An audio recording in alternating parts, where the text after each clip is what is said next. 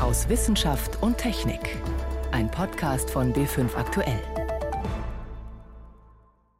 Die Entscheidungen, die wir jetzt treffen, die müssen für 100, 150 Jahre tragen. Und da geht es darum, dass ein Wald bestehen bleibt, der möglichst optimal die Funktionen für die Gesellschaft erfüllt. Sagt Forstwissenschaftler Hans-Joachim Klemmt. Welche Baumarten bei uns trotz Klimaerwärmung eine Chance haben, dazu gleich mehr. Außerdem geht es bei uns um Homosexualität in der Tierwelt, etwas völlig Normales. Und wir sprechen über einen Schädel, der dafür sorgt, dass wir die Geschichte des Homo sapiens wohl teilweise umschreiben müssen. Das sind einige unserer Themen heute. Am Mikrofon ist David Globig. Wärmerekorde und Dürre. Sie erinnern sich? Das hatten wir eigentlich im Sommer 2018. Aber dieses Jahr ist es einfach genauso weitergegangen. Der Juni war auch schon wieder viel zu heiß und trocken. Und der Regen nach der Hitzewelle hat kaum etwas gebracht. An vielen Orten ist der Boden bis in die Tiefe ausgedörrt. Das macht inzwischen auch einigen Baumarten mit flachen Wurzeln zu schaffen, etwa der Fichte. Durch die Trockenheit ist sie teilweise schon so stark geschwächt, dass Schädlinge wie der Borkenkäfer leichtes Spiel haben. Durch die Klimaerwärmung dürfte sich die Situation noch weiter verschlechtern. Manche Experten räumen der Fichte in Deutschland, jedenfalls in Wäldern im Flachland, keine großen Überlebenschancen ein. Deshalb müssen Förster sich jetzt überlegen, welche anderen Bäume sie pflanzen können, damit es auch in Zukunft noch gesunde Wälder bei uns gibt, selbst wenn es mal einige Jahre lang so heiß und trocken wird wie 2018. Renate L. berichtet. Wie reagieren Bäume auf Hitze und Trockenheit? Antworten liefern die 19 bayerischen Waldklimastationen. Eine davon ist im Kranzberger Forst bei Freising spiralförmige Abflussrinnen um die Baumstämme herum und Regensammler registrieren jeden Tropfen, sagt Hans-Joachim Klemmt von der Bayerischen Landesanstalt für Wald- und Forstwirtschaft. Die Daten kommen alle 15 Minuten per Datenfernübertragung zu uns. Wir messen Temperaturen, Stammabfluss, wir messen, was letztendlich durchtropft. Wir haben bodenfeuchte Sensoren und gleichzeitig schauen wir aber auch nach den Reaktionen der Bäume. Also an den Bäumen sind ähm, zum Beispiel ja, Durchmessermaßbänder angebracht, die werden wöchentlich abgelesen, sodass wir haargenau sehen, was kommt im Baum an, wie verarbeitet er es, wie reagiert er darauf. Außerdem haben die Forstexperten Daten zu einer großen Zahl von Baumarten in ganz Europa gesammelt. Da ist ein Datensatz aus mehreren hundert Millionen Baumdatensätzen vorhanden. Unter welchen Konstellationen kommen die vor oder nicht vor? Weiterhin schauen wir jetzt schon in Regionen, wo ein Klima herrscht, das wir zukünftig erwarten. Wir nennen das Ganze Analogklima. Und es gibt auch Anbauversuche mit verschiedenen Baumarten in ganz Bayern. Aus all diesen Daten ergibt sich, wie der Wald der Zukunft aussehen sollte. Vor allem werden Förster mehr Laubbäume pflanzen als derzeit, weil die besser als Nadelbäume mit Wassermangel zurechtkommen. Im Wald werden dann auch Arten stehen, die man jetzt eher in einem Park oder am Straßenrand findet. Dazu zählt die Esskastanie, die Pflaumeiche, die Robinie, die Roteiche, Wildkirsche, je nachdem, wie dann auch die Basenausstattung ist. Also die Wildkirsche findet man dann eher auf kalkreichen Böden, während die Esskastanie eine Baumart ist, die den Kalk meidet. In den trockensten Regionen Frankens wird der Wald ganz anders aussehen als heute, auch mit kleineren Bäumen. In den feuchteren Berggebieten sind die Veränderungen weniger auffällig. Im Bayerischen Wald wird die Fichte stellenweise Platz machen für die Tanne, die mit ihren tieferen Wurzeln mehr Wasservorräte erreicht, in den Alpen verschieben sich die Verbreitungsgebiete nach oben, wo es kühler ist. Andere Baumarten anzupflanzen ist also eine Zukunftsstrategie für den Wald. Aber können sich Bäume vielleicht auch an die Trockenheit gewöhnen? Diese Frage wurde am Thünen-Institut, dem Bundesforschungsinstitut für Wald, untersucht. Mit kleinen Bäumen in riesigen, im Boden versenkten Gefäßen. Im Frühjahr war der Boden voll Wasser gesättigt, aber zwischen Mai und September bekamen sie kein Wasser mehr.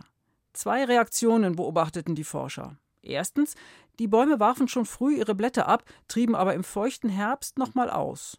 Und zweitens, berichtet Projektleiter Jürgen Müller, im dritten Jahr sind sie ausgetrieben, aber im dritten Jahr haben wir gesehen, dass deutlich weniger Blätter am Baum waren und die auch kleiner waren. Das heißt also, der Baum konnte mit dem vorhandenen Wasser länger auskommen. Das würde ich schon als Anpassungsprozess bezeichnen an die trockenen Bedingungen der Vorjahre. Bei Buchen war dieser Effekt deutlicher als bei Eichen, die langsamer und damit sparsamer wachsen. In einem zweiten Austrocknungsversuch verglich Müller Buchen aus einer trockenen Region Polens und aus dem regnerischen Niedersachsen. Diesmal wollte er wissen, wie die Feinwurzeln auf Trockenheit reagieren, das entscheidende Organ der Pflanzen für Wasser- und Nährstoffversorgung. Und am Ende des fünfjährigen Experimentes konnten wir sehen, dass tatsächlich die polnische Buche in der Lage war, deutlich mehr Feinwurzeln auszubilden und damit mehr Wasser auszuschöpfen als die deutsche Buche. Damit wären polnische Buchen für ein zukünftiges trockenes Klima bei uns besser geeignet. Nur ist bisher vorgeschrieben, Wälder mit Saatgut aus derselben Region aufzuforsten, weil diese Bäume jeweils am besten angepasst sind. Doch das gilt eben nicht mehr in Zeiten des Klimawandels, deshalb sollte diese Regelung wohl geändert werden um für die Zukunft stabile Wälder mit heimischen Arten, wenn auch aus anderen Herkunftsregionen, aufbauen zu können. Die Entscheidungen, die wir jetzt treffen, die müssen für 100, 150 Jahre tragen. Und ähm, da geht es mittlerweile aufgrund des sich rasch vollziehenden Klimawandels wirklich schon um die Frage des Walderhalts. Und da steht dann nicht mehr Holzproduktion im Vordergrund, sondern andere Funktionen. Grundwasserschutz, Schutz vor Erosion und so weiter. Da geht es darum, dass ein Wald bestehen bleibt, der möglichst optimal die Funktionen für die Gesellschaft erfüllt. Mit welchen Bäumen der Wald eine Zukunft hat, ein Beitrag von Renate L. Die Anfänge der Menschheit liegen in Afrika. Dort hat sich auch der Homo sapiens entwickelt, der anatomisch moderne Mensch. Irgendwann ist er Richtung Norden aufgebrochen, ums Mittelmeer herum bis nach Europa, wo er dann vor 50, 60.000 Jahren auf den Neandertaler traf, der hat bei dieser Begegnung den Kürzeren gezogen und ist ausgestorben. So schön geradlinig haben sich Wissenschaftler die Geschichte unserer Vorfahren einmal vorgestellt. Doch verschiedene Knochenfunde aus den vergangenen Jahren haben gezeigt, dass die Sache wohl doch etwas komplizierter war. Jetzt hat ein Forscherteam Schädelfragmente aus einer Höhle in Griechenland genauer untersucht, und die stellen die ursprüngliche Theorie nun vollends auf den Kopf. Mein Kollege Michael Stang war als Paläontologe und Anthropologe selbst schon bei Ausgrabungen dabei. Was für ein Fund ist denn das genau? Also ganz spannend ist dieser eine Schädelfund, der ist leider nicht vollständig, muss man sagen. Da kennen die Wissenschaftlerinnen und Wissenschaftler nur das Hinterhaupt. Und dieser Schädel, der wurde in einer Höhle entdeckt und ist dort wahrscheinlich über eine Schlammlawine reingekommen. Ganz neu, muss man sagen, ist der Fund nicht, sondern der ist schon länger bekannt. Die Ausgrabungen waren in den 1970er Jahren, aber diese fossilen Fragmente, die waren richtig im Stein festgebacken und konnten noch nicht so gut analysiert werden bisher. Das hat jetzt eine Forschungsgruppe aus Tübingen gemacht. Die haben die Knochen zum einen direkt datiert und haben sie auch gescannt und dann am Computer dreidimensional rekonstruiert. Und erst durch diese Rekonstruktion, weil man dieses vollständige Bild hatte, konnte man sehen, um was es sich dabei handelt. Und zur Überraschung der Studienautoren war es eben kein Vertreter von Neandertaler, weil die haben am Hinterhaupt so einen ganz dicken Wulst, der sehr typisch ist und nur bei Neandertalern vorkommt, sondern das war ein richtig rundes Hinterhaupt. Und das deutet darauf hin, sagen die Studienautoren, dass es sich um einen Vertreter von unserer Art Homo sapiens handeln muss. Und das Erstaunliche ist aber die Datierung, denn die geben ein sehr hohes Alter an, nämlich 210.000 Jahre. Ja, und genau deshalb gilt dieser Fund jetzt wirklich als geradezu sensationell. Was folgt denn aus diesem hohen Alter? Naja, es zeigt, dass unsere Vorfahren schon vor weit über 200.000 Jahren es bis nach Griechenland geschafft haben. Und das ist sehr viel früher als bislang gedacht, rund 100.000 Jahre früher, als man das bislang angenommen hat. Und das heißt ja auch, dass unsere Vorfahren schon sehr früh diese Wanderlust hatten, Afrika verlassen hatten und es zumindest bis nach Griechenland geschafft haben. Ja, zumindest bis Griechenland, aber offenbar nicht weiter. Was hat sie denn dort aufgehalten? Warum haben sie sich damals dann nicht weiter verbreitet? Ja, das ist die ganz spannende Frage. Klare Antworten gibt es nicht. Offenbar ist einfach nur, dass sie vielleicht bis nur nach Griechenland gekommen sind. Eine Erklärung, die die Wissenschaftlerinnen und Wissenschaftler jetzt anführen, ist ein zweiter Fund, der aus derselben Höhle dort in Südgriechenland stammt. Dabei handelt es sich auch um einen Schädel, der ist aber viel vollständiger. Man kennt nicht nur das Hinterhaupt, sondern hat auch den sogenannten Gesichtsschädel. Da sieht man diese Gesichtspartie und da sieht man auch ganz wunderbar diese Überaugenwulste, die sehr typisch für einen Neandertaler sind. Und dieser Schädel weist auch diesen Hinterhauptswulst aus und da sind sich die Wissenschaftlerinnen und Wissenschaftler sehr einig, dass es sich hier um einen Vertreter der Neandertaler handelt, aber auch hier gab es eine Überraschung, nämlich die Datierung. Dieser Schädel ist nämlich wesentlich jünger als der andere, 40.000 Jahre jünger, der ist nämlich in Anführungsstrichen nur 170.000 Jahre alt. Ja, und die Interpretation dieses Forschungsteams sieht jetzt so aus, dass die Vertreter der anatomisch modernen Menschen in Griechenland von den Neandertalern verdrängt wurden.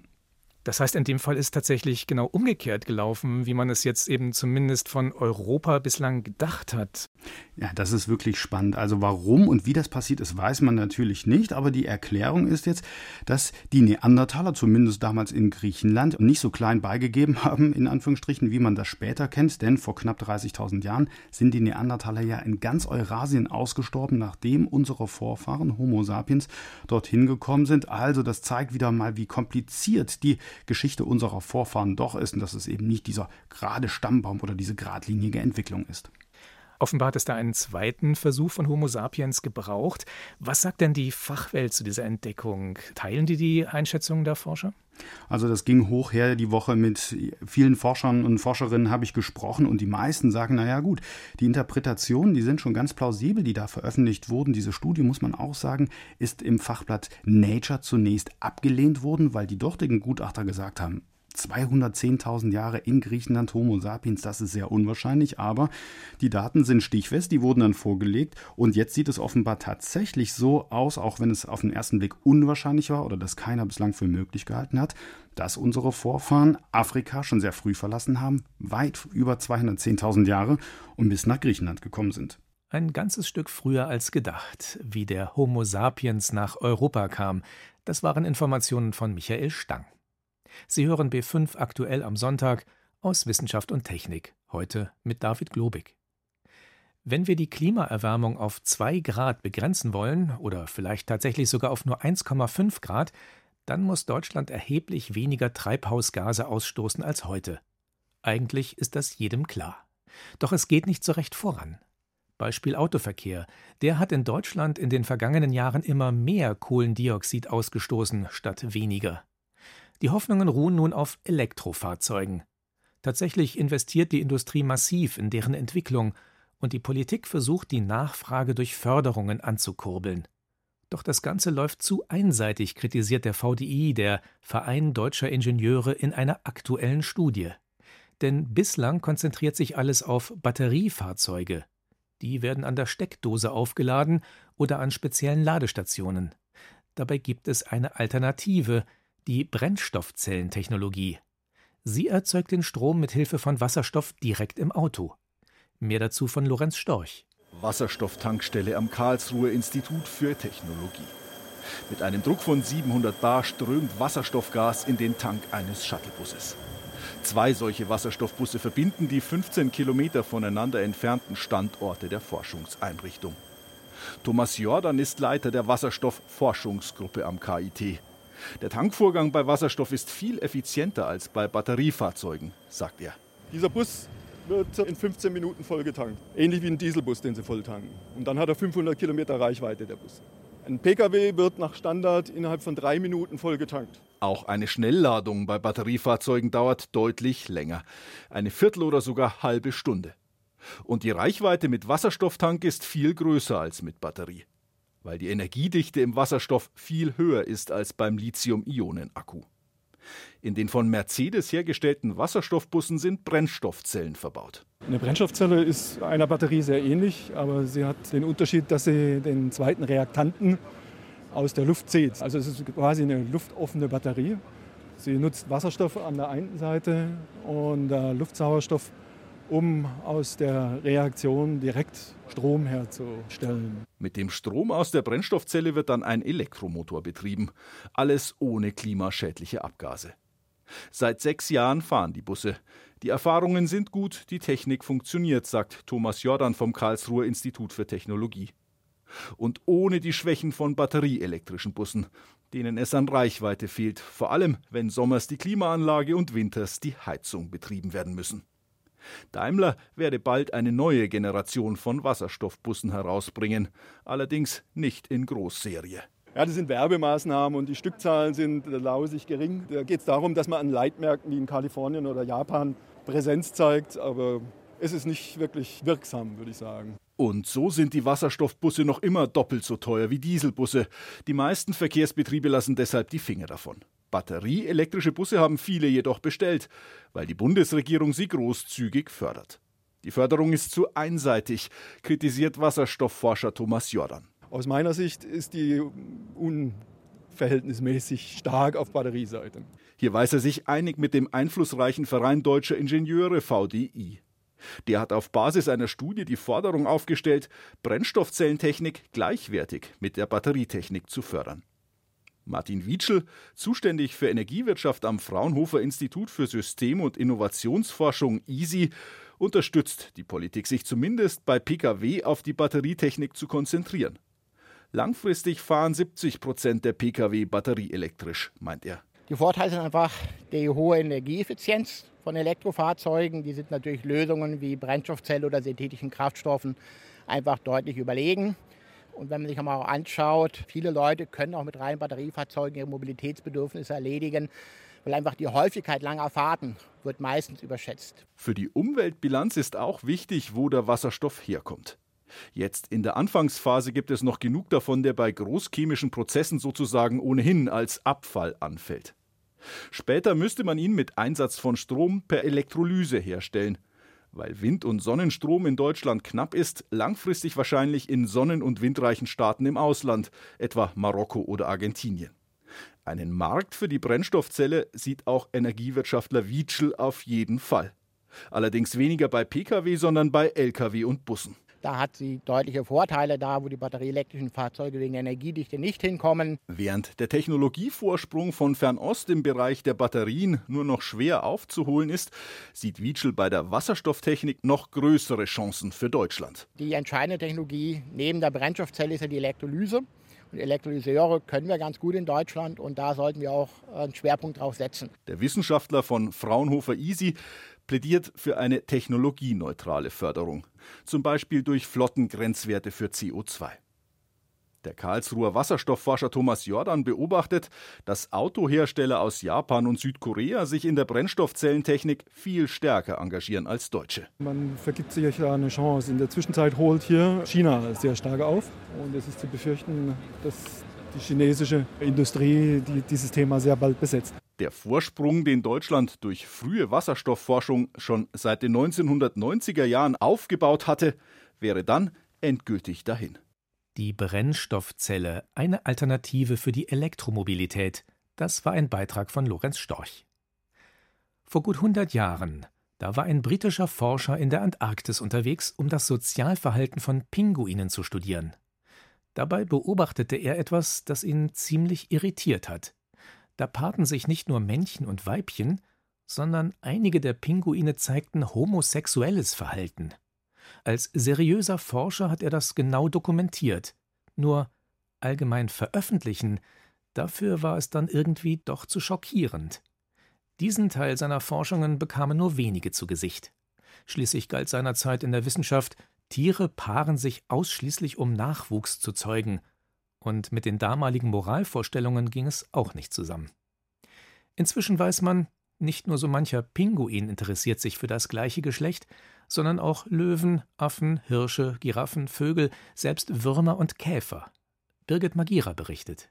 Die meisten gleichgeschlechtlichen Begegnungen sind bei Tieren in Gefangenschaft belegt, vor allem weil Langzeitbeobachtungen in freier Wildbahn deutlich aufwendiger und deshalb seltener sind. Im Münchner Tierpark Hellerbrunn haben die Löwenmännchen, Max und Benny, ab und an inniger miteinander zu tun. Das hat auch ist eine Theorie, was mit Rangordnung zu tun. Ich denke auch, das ist bei den beiden so. Also wir haben deutlich einen Rang höheren, das ist der Max und der ist auch meistens oben bei diesen Akten. Franziska Bauer gibt Führungen durch den Zoo. Dominanzverhalten sei nur eine mögliche Erklärung für den schwulen Löwensex, sagt die Biologin. Vielleicht liege es auch einfach nur daran, dass keine Weibchen da sind. Viele Tierarten werden nach Geschlechtern getrennt gehalten. Und es gibt noch andere mögliche Gründe. Stressabbau, Bindungen stärken. Es kann sogar als ich erschleiche mir Körperkontakt, ich übe für die spätere Kopulation, ich bin attraktiver vielleicht, wenn ich mich mit möglichst vielem paare. Es kann auch den Sinn haben, dass vielleicht verlassene Eier dann doch noch bebrütet werden. Flamingos oder Pinguine sind da eben ein gutes Beispiel. Im Tierpark Hellerbrunn balzen immer wieder Pinguinmännchen miteinander und bauen gemeinsam ein Nest. Der Evolutionsgenetiker Jörns Fickel vom Leibniz-Institut für Zoo- und Wildtierforschung sieht diese homosexuellen Paare auch als eine Art Reserveeltern der Evolution. Sehr häufig sterben ja Elterntiere. Also gerade in der Vogelwelt ist es ja überhaupt nicht die Ausnahme, sondern passiert sehr häufig. Und dann liegen schon befruchtete, aber nicht bebrütete Eier in der Gegend rum. Und das ist ja eigentlich Nachwuchs, der sonst verloren wäre. So wie im Zoo in Amsterdam, wo ein langjähriges, rein männliches Gänsegeierpaar ein verlassenes Ei bebrütet und das Adoptivküken erfolgreich großgezogen hat. Ganz anders bei den Bisons. Da liegt es eher am Mangel an Kühen, wenn die Bullen sich gegenseitig besteigen. Bei Bisons ist es sehr verbreitet. Äh, die verpaaren sich nur einmal im Jahr. Also wo die Weibchen sozusagen nur einen Zyklus im Jahr haben, heißt, es gibt nur eine einzige Verpaarungsmöglichkeit mit dem anderen Geschlecht pro Jahr. Und dann hängt es sozusagen von der hormonellen Regulation ab, zum Beispiel bei den Männchen, also wenn da die Sexualhormone nicht sofort wieder runtergehen dann nimmt man auch einen gleichgeschlechtlichen Partner, weil der einfach dann dem Abbau dieser Triebe dient und wiederum dafür sorgt, dass weniger Aggression in der Population ist. Auch männliche Delfine penetrieren schon mal das Atemorgan eines Kumpels, das sogenannte Blasloch, in Ermangelung einer Vagina.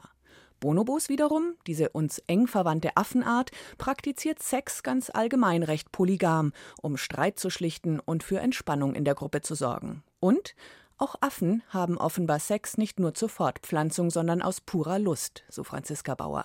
Also wir wissen es ganz sicher bei den Bonobos, dass die auch vaginale Kontraktionen haben und die Hirnströme verändern sich. Hier tippt man darauf, dass die auch wirklich Orgasmen empfinden können. Also regt das auch das Lustzentrum an und Tiere wollen halt auch einfach mal Spaß haben. Meistens legen sich die Tiere dabei nicht langfristig auf ein Geschlecht fest, verhalten sich bisexuell. Und dann waren da noch die eindeutig schwulen Schafe. Ein Drittel aller Schafböcke bevorzugt bei freier Auswahl einen anderen Bock.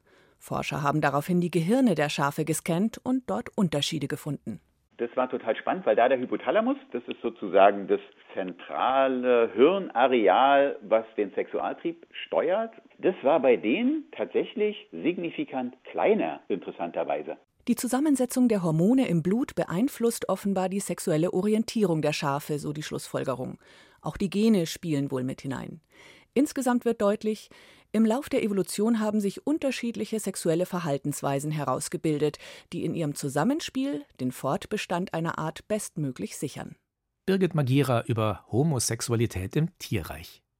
Das war's wieder mal aus Wissenschaft und Technik. Am Mikrofon David Globig.